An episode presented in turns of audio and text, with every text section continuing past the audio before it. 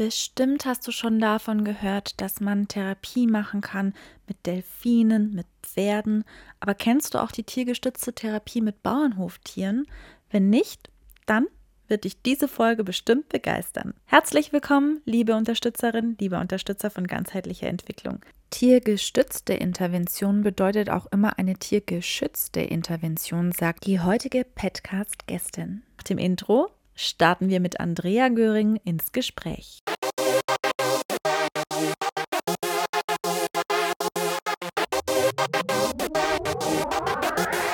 Wissen und Inspiration für das Sozialwesen. Viel Spaß mit dem Podcast. Ich freue mich sehr, dass Sie da sind und uns Podcast-HörerInnen ähm, ein bisschen was erzählen von einem Thema, das bislang noch nicht so viel besprochen wird, wie es vielleicht besprochen werden könnte. Da steigt schon die Spannung, denn es geht heute um die tiergestützte Therapie. Und Frau Göring, Sie sind ursprünglich Bäuerin, haben einen ganz anderen Hintergrund. Der hat natürlich ähm, direkt den Bezug zu den Tieren, doch nicht direkt den Bezug zur Therapie. Wie sind Sie denn auf die Idee gekommen, das zu machen und äh, tiergestützte Therapie anzubieten? Und wie war so Ihr Weg dorthin? Also tatsächlich bin ich vom Grundberuf Bäuerin und ganz oft werde ich auch gefragt, was ich denn für einen Bauernhof bewirtschafte und dann erkläre ich eigentlich immer, dass ich gar keinen Bauernhof bewirtschafte, sondern eigentlich einen Bauernhof lebe. Und das ist ganz im Herzen. Ich sage auch immer gerne, ich bin Herzblutbäuerin. Das bedeutet, für mich war der Bauernhof immer schon ein Ort, an dem mehr passiert, als nur in Anführungszeichen Lebensmittel produziert werden. Für mich ist der Bauernhof eine Schatzkammer mit unendlich vielen Möglichkeiten. Deshalb haben wir bereits nach der Hofübernahme im Jahr 2004 begonnen, unseren Bauernhof um pädagogische und therapeutische Arbeitsfelder zu erweitern. Und die Tiere waren immer schon auf unserem Bauernhof das Allerwichtigste, haben eine riesengroße Rolle gespielt. Ich vermute, das begleiten dürfen, der Alltag mit den Tieren, von der Geburt, aber auch wieder bis zum Tod und zum Abschied nehmen, das alles, das hat mich einfach positiv geprägt und wahrscheinlich oder vermutlich dann auch zu der positiven Einstellung und für für eine respektvolle oder für einen liebevollen Umgang mit unserem Bauernhoftier beigetragen. Ich bin unheimlich glücklich, dass unsere Kinder auch diese elementare Erfahrung machen durften. Und ich finde es auch heute immer noch toll, dass ich und mein Mann auf einem Bauernhof aufgewachsen sind mit Tieren. Denn Bauernhoftiere, das glaubt man gar nicht, die haben so tolle Fähigkeiten und Eigenschaften und Talente, die uns Freude machen und mit denen wir uns auch identifizieren können. Und ich sage immer, leider kennen diese Eigenschaften oder diese Talente ganz viele Menschen gar nicht mehr. Denn der früher der selbstverständliche Kontakt zwischen der Landwirtschaft und der Bevölkerung, wie ich ihn noch erlebt habe, ist in den letzten Jahrzehnten sehr verloren gegangen. Und mit ihm nicht nur das Wissen, woher unsere Lebensmittel kommen, sondern aber auch die Achtung und die Verbundenheit zu unseren Bauernhoftieren. Und diese Erkenntnis und natürlich diese Nähe zu meinen Tieren war Grund, mich dann 2010 in die Weiterbildung zur Fachkraft für tiergestützte Therapie und Pädagogik zu wagen. Damals war ich wirklich alleine und, unter Hundebesitzern und Pferdefreundinnen war sozusagen so eine Exotin bin auch ein bisschen belächelt worden. Aber das war natürlich trotzdem Motivation, diese Weiterbildung dann auch fertig zu machen. Ein anderes Motiv war einfach die Einsicht, dass die übliche kurzen Besuche von Schulklassen und Kindergärten das klassische Lernen auf dem Bauernhof, wie ich es damals anbot, mir mich nicht mehr erfüllten oder mir nicht mehr ausreichten. Ich finde immer so einmalige Besuche, das ist toll, um ein bisschen Landwirtschaftsluft zu schnuppern oder einen kurzen Einblick in die Ökolandwirtschaft zu bekommen. Aber wenn man Kinder oder Menschen weiterbringen will, wenn man sie fordern will, ähm, dann reichen solche einmalige Besuche einfach nicht. Genau. Unsere tiergestützte Arbeit auf dem Bauernhof, wie ich sie heute anbiete, fängt mit ganz viel Vorbereitung an und hört mit ganz viel Nachbereitung auf. Jeder Besuch wird dokumentiert und mit Fachleuten diskutiert und je nach Bedarf dann abgeändert. Und ich sage immer, durch diese angeleiteten, geplanten, regelmäßig stattfindenden Tierbegegnungen entstehen echte Beziehungen zwischen den Tieren und den Menschen, die uns besuchen. Wichtig ist mir immer zu betonen, dass unser Hof kein Streichelzoo ist, sondern so eine Mensch-Tier-Begegnungsstätte. Ich sage immer so eine Lebensschule oder ein Lebenslernort, von der alle profitieren sollen. Entscheidend für mich ist es, dass es Mensch und Tier gut geht. Und in der Zwischenzeit ist es so, dass ich seit mehr als zehn Jahren Menschen mit Unterstützungsbedarf begleiten darf. Das heißt, ich lebe sozusagen, mein Beruf ist meine Berufung. Ich darf Menschen begleiten, verdiene mein Geld, damit Menschen zu helfen. Das macht mich wirklich glücklich. Also sprühen ja so von Begeisterung von ihrem Herzensthema, dass man, also ich persönlich habe sofort Lust, ich weiß nicht, wie es den Podcast-HörerInnen geht, da irgendwie mehr darüber zu erfahren, oder das Ganze auch mal selbst zu erfahren. Also das ist wirklich wunderschön, was für ein Engagement Sie da mitbringen für die tiergestützte Therapie. Und Sie haben es ja schon gesagt, Sie waren so ein bisschen der Exot oder die Exotin in Ihrer ja, Ausbildung oder Weiterbildung, was genau da eigentlich hm, der Inhalt der tiergestützten Therapie ist und was es so ausmacht, auch mit diesen Tieren zu arbeiten. Also es ist tatsächlich so, wie Sie gesagt haben, man hat schon öfters gehört von Delfintherapie im Fauna Florida oder auch von therapeutischer Reite gehört und auch Schulhunde oder blinde Begleithunde sind Begriffe, die man einfach kennt. Aber die tiergestützte Therapie mit Hühner oder Scherfen oder Kühen, das wird oft einfach als Streichelzoo runtergewürdigt oder auch belächelt. Das kennt man einfach nicht. Und deshalb ist es meine Vision, diese Art der Forderung natürlich in die Welt zu tragen. Aber trotzdem ist es mir wichtig, äh, auch die Begrifflichkeiten klar zu trennen und das gut abzugrenzen. Und das ist äh, einfach ein Anliegen, damit man das einfach vielleicht auch mal zu einer Krankenkasseleistung machen können. Überall hört man ganz unterschiedliche Bezeichnungen für diese Art der Therapie, zum Beispiel tiergestützte Therapie, Tiertherapie oder Tiere als Therapeuten oder tiergestützte Aktivität. Und für jemand draußen, wo, wo das aber nicht kennt, dieses Thema oder da nicht involviert ist, für den ist es nicht leicht, die tierpädagogische oder tiertherapeutische Begriffsvielfalt auf den Punkt zu bringen. Und deshalb ist es aber ganz wichtig und auch das Bemühen vieler Experten, Ordnung in den tierischen Begriffsdschungel zu bringen oder zumindest die einzelnen Disziplinen klar voneinander abzugrenzen. Und wenn man jetzt einfach ausgeht von der aktuellen Definition von der International Association of Human Animal Interaction Organization, gibt es vier unterschiedliche tiergestützte Arbeitsfelder. Erstens aber die tiergestützte Therapie, dann zweitens die tiergestützte Pädagogik, dann aber auch die tiergestützte Aktivität und das tiergestützte Coaching alle werden unter dem Begriff tiergestützte Intervention zusammengefasst. Das heißt, die tiergestützte Intervention ist der Überbegriff über alle tiergestützte Arbeit.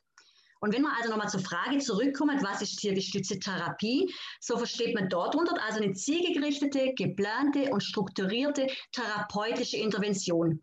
Das heißt, die angeleitende oder die durchführende Person hat einen therapeutischen Grundberuf. Und diese Erfolge bei der tiergestützten Therapie, die werden ähm, sozusagen gemessen, aufgeschrieben, dokumentiert und nachher auch ausgewertet. Das heißt also, ich habe ja vorher erklärt, dass ich vom Grundberuf Bäuerin bin. Wenn ich von einer tiergestützten Therapie mit Bauernhoftieren rede, dann meine ich immer, dass ich mit einer Therapeute oder mit einer therapeutischen Einrichtung zusammenarbeite. Nur so kann von tiergestützter Therapie mit Bauernhoftieren geredet werden. Mm, vielen Dank für diese Klärung. Ja, ich denke, dass es ganz wichtig ist für uns Laien und Laieninnen ähm, da eine Abgrenzung dazu zu finden, ja. Sie haben ja im Vorfeld verraten, dass es auch gar kein geschützter Begriff ist, die tiergestützte Therapie.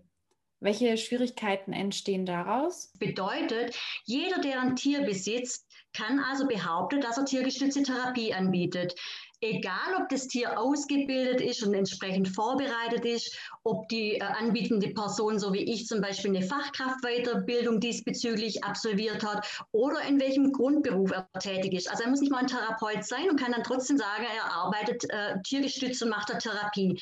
Und dadurch entstehen natürlich qualitativ sehr unterschiedliche Angebote auf dem Markt.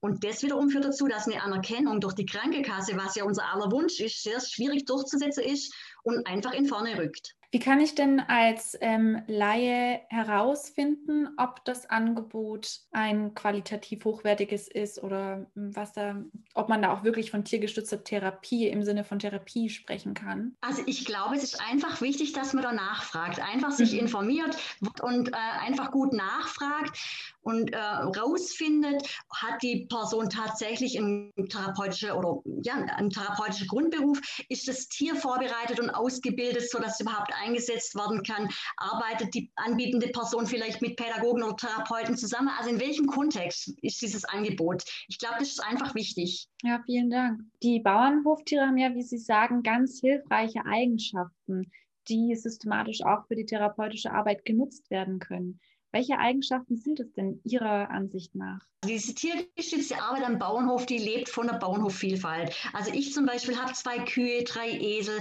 Schafe, Ziegen, Hühner, Schweine, also eine wahnsinnige Vielfalt an Tieren. Nicht nur in Anführungszeichen ein Pferd oder ein Hund, sondern kann aus einer Vielfalt rausschöpfen. Und jedes Bauernhoftier hat aber unterschiedliche artspezifische Eigenschaften und Fähigkeiten oder Talente. Oder wenn man es jetzt wertend ausdrücken wolle, je nach Klientel spezifische Stärken und Schwächen. Und daraus ergeben sich aber schon erste Hinweise, welche Tierart für welchen Einsatz oder Fall oder welches Klientel sich eignet oder aber vielleicht nicht eignet. Wenn wir das jetzt mal in der Praxis angucken, zum Beispiel Minischweine sind ja von Natur aus sehr, sehr viel in Bewegung und schaffen es dadurch, aus meiner Erfahrung, auch antriebslose Kinder mobil zu machen oder in Schwung zu bringen. Andererseits sind sie ja ständig irgendwie in Kommunikation. Sie grunzelt und quieket. Das heißt, sie bringen auch in sich gekehrte oder sprachverzögerte Kinder zum Reden. Oder Hühner dagegen, die spiegeln sehr schnell unser Verhalten und schaffen es zum Beispiel dadurch, ein verhaltensoriginelles Kind zu beruhigen. Also wenn ich zum Huhn reingehe und ich renne oder bin zu schnell und, oder zu hektisch unterwegs, dann sind die Hühner weg. Das heißt, die spiegeln einfach sehr schön. Und bei Schafen zum Beispiel ist es schon so, dass oft ein Griff ins Schaffell, in das dichte Schaffell schon ausreicht, um Verkrampfungen von Spaschigern zu lösen. Das ist ein sehr einleuchtendes Beispiel, kann ich mir sehr gut vorstellen, dass gerade dieses Weiche und Warme da auch so beruhigend und entspannend wirken kann. Das heißt, jedes Tier hat aber unterschiedliche Eigenschaften und ich kann aus der Vielfalt rauswählen. Und allen Tieren gemeinsam ist eben, dass sie die Menschen unvoreingenommen und vorurteilsfrei annehmen, wie sie sind und dennoch aber direkt und ehrliche Rückmeldung geben. Und gerade aber für Menschen mit unterschiedlichen Behinderungen bietet sich deshalb ganz, ganz viele Fördermöglichkeiten, sei es jetzt im motorischen Bereich oder in der Persönlichkeitsentwicklung oder in der Persönlichkeitsbildung. Und dieser bewusst gestaltete Umgang mit den Tieren bietet aber dann Menschen mit Handicaps ideale Handlungsfelder, um innerhalb ihres Forderschwerpunkts, in, zum Beispiel in Alltagspraxis äh, oder Handlungsplanung oder motorische Anforderungen und Selbstständigkeit sowie Neufertigkeit zu erwerben. Ja, wunderbar. Ihre Tiere sind dann ja Ihre Co-Therapeuten. Wie werden denn diese eigentlich ausgebildet? Genau, also meine Bauernhoftiere sind wirklich meine tierischen Mitarbeiter, meine Partner, sage ich immer. Aber wie Sie richtig sagen, es sind keine Therapeuten. Sie haben ja keinen therapeutischen Grundberuf. Beruf, sondern sie sind, wie Sie sagen, Co-Therapeuten. Und das ist auch wichtig klarzustellen. Also meine Tiere schaffen so eine Art Vorfeldfunktion, so eine positive Arbeitsatmosphäre. Ich sage immer, sie sind meine Türöffner oder der Motivator und schaffen aber somit einen Zustand, in dem ich gut weiterarbeiten kann.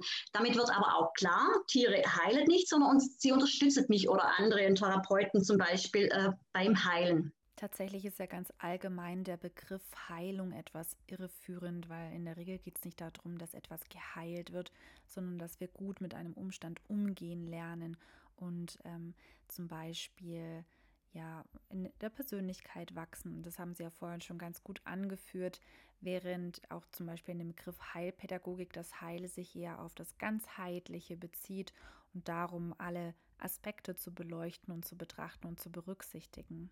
Mhm. Aber wie Sie sagen, Bauernhoftiere müssen natürlich vor sie in Kontakt mit Menschen kommen, mit unterschiedlichen Klientel, müssen sie selber einiges lernen. Ich sage immer, das ist wie bei uns auch. Wir müssen ja auch einen sozialen Beruf erlernen. So müssen auch die Tiere einen sozialen Beruf sozusagen durchlaufen. Und das Allerwichtigste hierfür ist aber eine auf Gegenseitigkeit beruhende, vertrauensvolle Beziehung. Das ist das A und O. Und diese Beziehung, die muss wechselseitig sein. Das bedeutet, das Tier soll mir als Hauptbezugsperson voll vertraue, aber auch ich vertraue meinem Tier. Und ähm, diese Beziehung, die muss man natürlich äh, aufbauen, das von vorne, äh, von Beginn an fordern und aufbauen. Und dafür braucht es eben wahnsinnig viel Zeit. Viel Zeit und sicher auch ein bestimmtes Vorgehen, um das zu erreichen. Wie machen Sie das denn? Bei uns in der Praxis sieht es so aus, wenn Tiere, Jungtiere geboren sind, dann verbringen wir in den ersten Lebenstagen ganz, ganz viel Zeit mit ihnen. Und in den darauffolgenden Tagen durfte dann die Jungtiere dann auch verschiedene Menschen kennenlernen. Da lade ich immer die ganze Nachbarschaft ein, damit die ähm, ja, damit das Jungtier ganz viel Kontakt zu anderen Menschen hat. Und dabei werden sie dann gestreichelt, liebkost, gehalten, auf den Schoß genommen, solche Dinge. Und somit gewöhnen sich die Tiere sozusagen an unterschiedliche Gerüche, Berührungen oder auch Situationen. Und nach zwei, drei Wochen lassen wir dann die Tiere auch schrittweise mit Lärm oder mit abrupter Bewegung, wir konfrontieren sie sozusagen mit Situationen, die im späteren Alltag vorkommen könnten.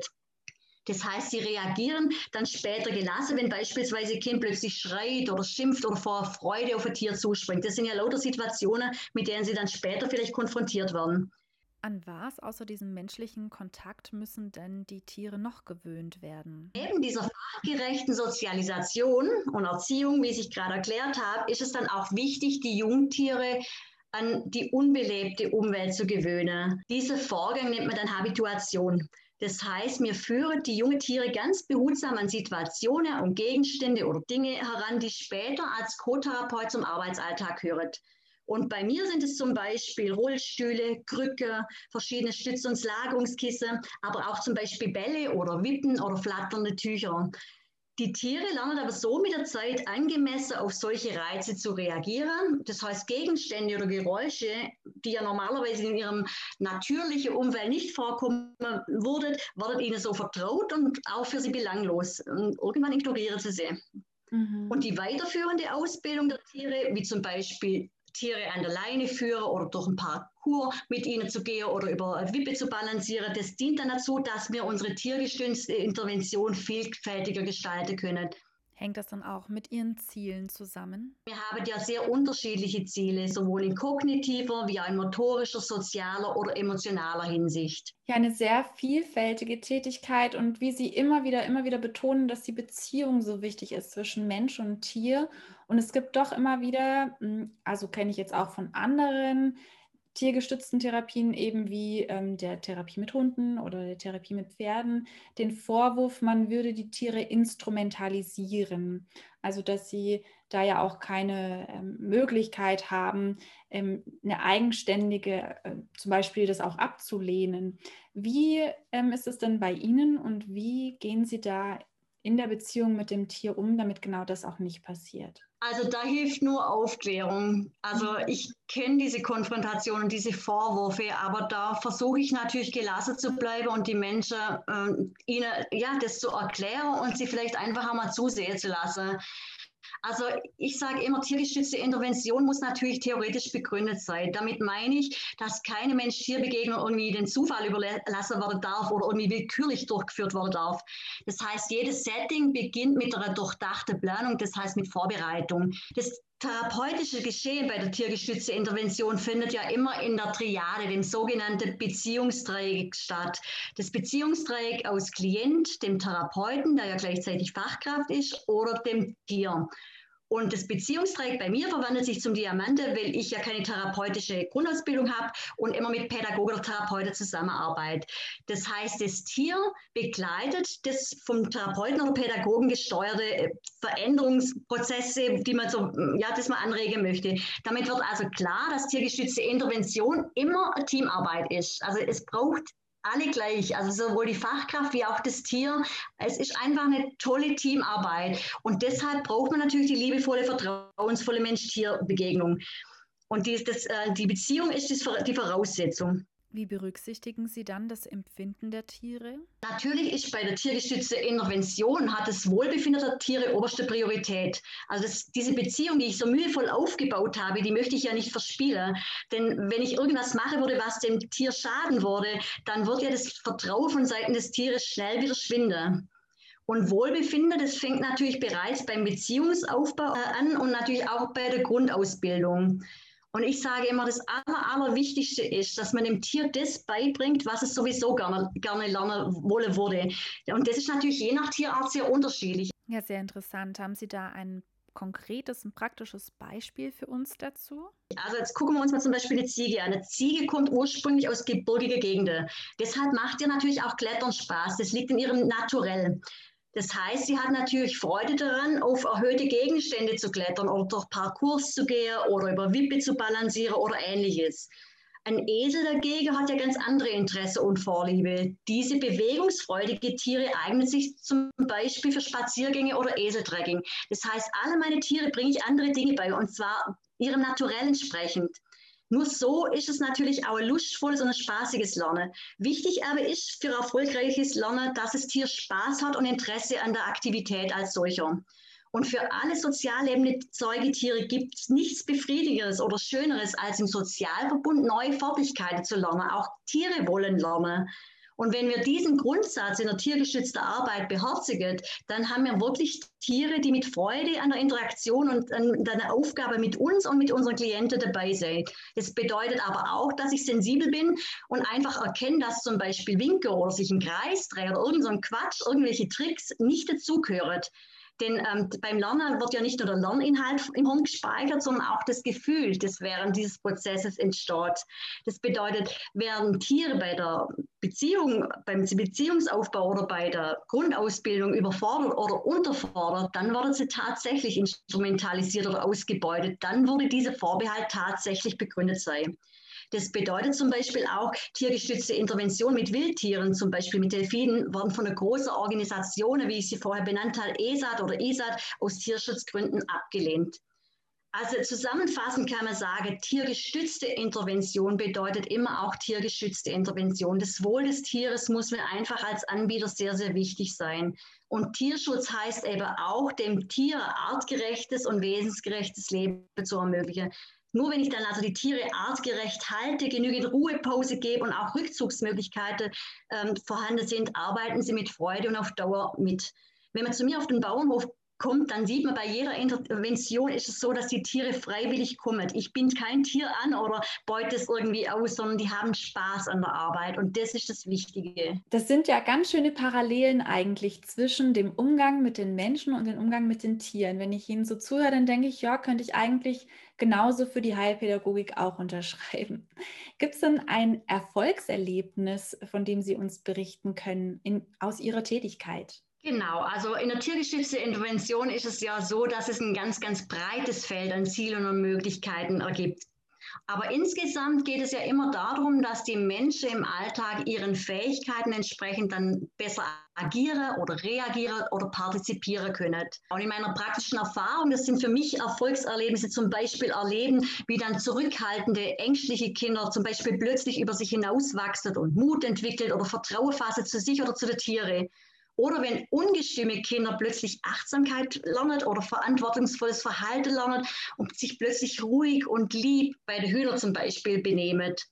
Erfolgserlebnisse sind aber zum Beispiel auch, wenn Kinder, die sich ja kaum oder gar nicht bewegen, weil sie einfach motorische Einschränkungen haben, plötzlich beim Hindernislauf mit einem Schwein oder mit, einem, mit einer Ziege in Schwung kommen. Oder wenn aber verhaltensoriginelle Kinder plötzlich ruhig werden, weil sie unbedingt einen Huhn auf dem Arm halten wollen. Das sind für mich Erfolgserlebnisse. Oder bei Kindern mit schwerst Mehrfachbehinderung, die lege ich dann gerne auf die Kuh. Und wenn ich dann erlebe, dass sich die Spastik eine Zeit lang löst, durch diese Wärme, durch diese Atmung, durch dieses Rauf und Runter von der Kuh, dann sind es für mich einfach Glücksmomente, weil ich sehe, dass das Kind einfach kurze Momente ohne Schmerz hat.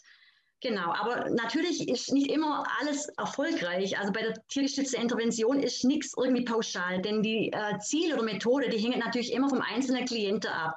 Und da wir natürlich mit Lebewesen zu tun haben, entscheidet natürlich auch die Tagesform über den Erfolg von der tiergestützten Intervention. Aber ich durfte wirklich schon ganz, ganz viele Erfolgserlebnisse, kleine, aber schöne Erfolgserlebnisse erleben. Ja, wundervoll. Und Sie sind ja auch wahnsinnig engagiert in dem Bereich, denn Sie haben mir auch verraten oder beziehungsweise jetzt im Interview haben Sie es ja auch schon angedeutet, die tiergestützte Therapie wird ja nicht von den Krankenkassen finanziert. Und das gibt natürlich auch ja Schwierigkeiten für die Menschen, für die das einfach eine gute Idee ist oder sehr hilfreich ist und die sehr von der tiergeschützten Therapie profitieren können. Und da haben Sie die Zügel selbst in die Hand genommen und eine Initiative gegründet, kann man sagen. Möchten Sie da ein bisschen mehr darüber erzählen? Ja, es ist tatsächlich so, dass Pflegeleistung für Menschen mit Handicaps, mit Schaf, Kuh und Co. noch nicht auf Rezept erhältlich ist. Diese Krankenkassen erkennen diese Heilbehandlung mit Bauernhoftier noch nicht an. Und es war aber trotzdem mein Wunsch, natürlich möglichst eine große, breit gefällene Kreis therapiebedürftiger Klienten mein Angebot zu ermöglichen. Das ist einfach meine Vision. Deshalb habe ich im Jahr 2019, im Januar, den Vorderverein Bauernhoftiere bewegen Menschen e.V. gegründet. Und seitdem, und das hätte ich schon viel früher machen sollen, weil jetzt ist es mir möglich, dass ich andere Menschen durch zum Beispiel eine Mitgliedschaft oder eine Patenschaft, durch Spende oder aber auch mit Rat und Tat einbringen. Und ich sage immer, jeder Unterstützer ist ein Gewinn. Ja, so nach dem Motto, gemeinsam mehr bewegen. Wir bewegen mehr, indem wir dann einfach Einrichtungen und Kindern es ermöglichen, zu günstigen Konditionen zu kommen. Dann hoffe ich mal ganz stark und möchte auch gerne an der Stelle die Podcast-HörerInnen dazu auffordern, das auch nachzuschauen. Ne? Wir geben in der Infobox dann die Informationen zu dem Förderverein rein, damit ähm, wir das Ganze dann auch unterstützen können. Und jeder, der jetzt auch gepackt ist von ja, ihrer Begeisterung und ihrer Begeisterungsfähigkeit da mal reinzuschauen und das Ganze eben dann auch zu unterstützen und sich dafür zu engagieren. Eine so super spannende Arbeit. Was genau ähm, wird denn noch weiter bei Ihnen angeboten, beziehungsweise wie kann man Kontakt zu Ihnen finden? Kann natürlich über den Förderverein natürlich äh, selber aktiv werden und eine Spende machen oder dann äh, irgendwie, ja, ich sage immer, jeder Mensch hat natürlich andere Stärken und Fähigkeiten, so wie, de, wie bei der Bauernhoftiere auch. Das heißt, man kann sich natürlich auch einbringen, indem man sagt, ich würde gern mit der Esel spazieren gehen oder ich würde gern die ähm, Ziegen trainieren. Genau, da kann man sich natürlich telefonisch oder per E-Mail äh, mit mir in Kontakt treten und mit mir Kontakt aufnehmen. Man kann natürlich auch eine tiergestützte Therapie in Anspruch nehmen, natürlich ist ja auch klar. Was man natürlich jetzt auch schon kann seit zwei Jahren, ich habe eine Weiterbildung konzipiert, ähm, nach ESAT auch akkreditieren lassen. ESAT steht ja für European Social for Animal Assisted Therapy. Das ist der Dachverband für die Europä also der europäische Dachverband für die tiergestützte Therapie. Und mit dieser Akkreditierung ist klar, dass sowohl die Studien und auch die Prüfungsverordnung, aber auch die Lerninhalte äh, auch einer anderen Fachkraftweiterbildung entsprechen. Das heißt, da meine ich genauso viel wert, auch wenn sie mit Bauernhoftieren durchgeführt wird. Das heißt, hier lehre ich sozusagen anderen Menschen aufbauend auf ihre eigene berufliche Qualifikation durch intensive Selbsterfahrung oder auch theoretische und praktische Einheiten, wie sie das auch anwenden können, ihre Bauernhoftiere entsprechend einsetzen können. Und ich sage immer, gerade für Pädagoginnen oder Therapeutinnen in der Kombination mit Heilpädagogik bietet das natürlich eine unheimlich große Chance. Zum Beispiel aber diese Liebe zu Tieren mit der Liebe zum Beruf zu verbinden und auch so wie ich aus dem Beruf eine Berufung zu machen. Das ist so meine Vision, dass man möglichst viele Menschen da draußen sind, die das anbietet mit Bauernhoftieren. Dann haben wir auch eine ganz andere Lobby vor der Krankenkasse und ja, viele kleine Menschen an verschiedenen Orten können einfach Tolles bewirken. Ich sage immer, ich möchte, ich habe jetzt im Moment noch so ein bisschen Pionierstatus, aber letztendlich geht es darum, mir die Sache in die Welt zu tragen und ich, ja, Nachahmer sind mehr als gewünscht. Das wäre so meine große Vision, dass ganz viele das auch anbieten. Dann können wir natürlich auch ganz viele Klienten, die darauf angewiesen sind, sozusagen bedienen. Das wäre ja so die große Vision, dass man möglichst viele Menschen helfen können. Eine sehr, sehr schöne Vision. Und uns verbindet ja auch diese Liebe zur Lehre und Liebe zur Entwicklung von Mensch und Tier. Und genau deshalb sprechen wir auch noch darüber, inwiefern wir auch Kooperationsmöglichkeiten haben und dann auch anbieten werden von der Heilpädagogik und der tiergestützten Therapie, sodass die Menschen, die an der Innovation HP Plus weitergebildet werden zur Heilpädagogik, dann auch in ja die tiergestützte Therapie vielleicht ja leichter reinfinden können. Das würde mich total freuen, genau, wenn man das hinkriegen würde, so eine Zusammenarbeit, das wäre ja wirklich schön, genau. Ja, da freue ich mich auch sehr drauf, auf das, was sich da entwickeln wird noch. Gibt es noch etwas, was ich nicht gefragt habe, nicht angesprochen habe, was Sie sehr gerne noch den Podcast-HörerInnen mitgeben wollen? Ähm, vielleicht noch einfach äh, so als Abrundung von dem ganzen Thema, ähm, vielleicht kommt jetzt noch die Frage auf, für wen eignet sich denn tiergestützte Therapie, für welche Zielgruppe oder für welches Klientel? Und da kann ich nur sagen, dass ich hier auf dem Bauernhof das sehr, sehr breit anwende. Also bei mir kommen wirklich sprach- oder entwicklungsverzögerte Kleinkinder oder Menschen mit Behinderung, aber auch Demenzbetroffene. Das heißt, bei der tiergestützten Intervention können Klienten psychische, physische, soziale, emotionale oder kognitive Einschränkungen oder Verhaltensauffälligkeiten haben. Ich sage immer, da gibt es eigentlich äh, gar kein Klientel, das nicht passen würde oder wo nicht ansprechen würde. Und ich sage immer, es passt aber, weil Bauernhoftiere so ohne Worte präsent empathisch und authentisch sind.